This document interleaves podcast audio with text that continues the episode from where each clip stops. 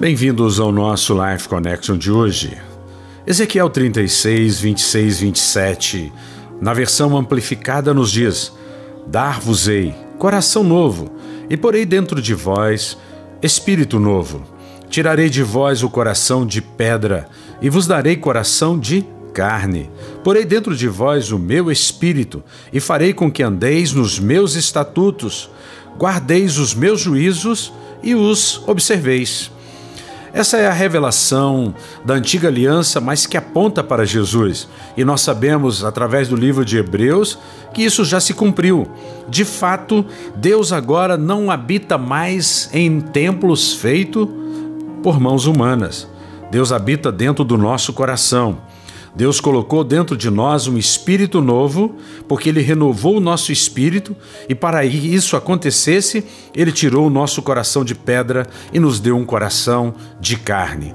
Um coração capaz de sentir, um coração capaz de se mover, de capaz de buscar o que é bom e deixar o que é mal. E ele diz mais: Porei dentro de vós o meu espírito, com E maiúsculo, o Espírito Santo, aquele que habita dentro de nós.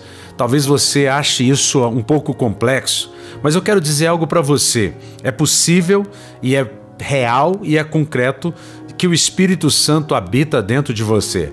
A Bíblia, em vários textos das cartas paulinas, afirma categoricamente que o Espírito de Deus habita em nós, que o Espírito Santo, a terceira pessoa da Trindade, ele habita dentro de você. E porque ele habita dentro de você, ele te mostra o caminho que você deve andar.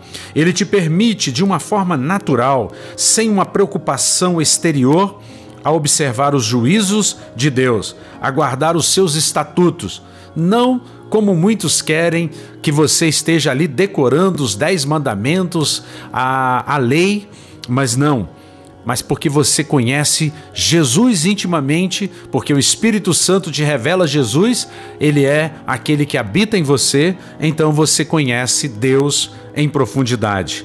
Você tem um coração novo, você tem um espírito novo, um espírito renovado, um espírito que entende as coisas de Deus. Aquilo que o homem natural não é capaz de maneira nenhuma de entender, você é capaz de entender.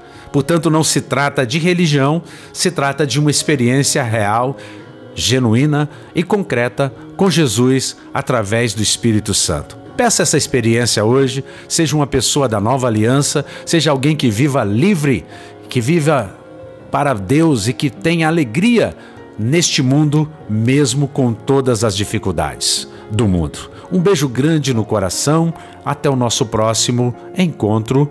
Fiquem com Deus.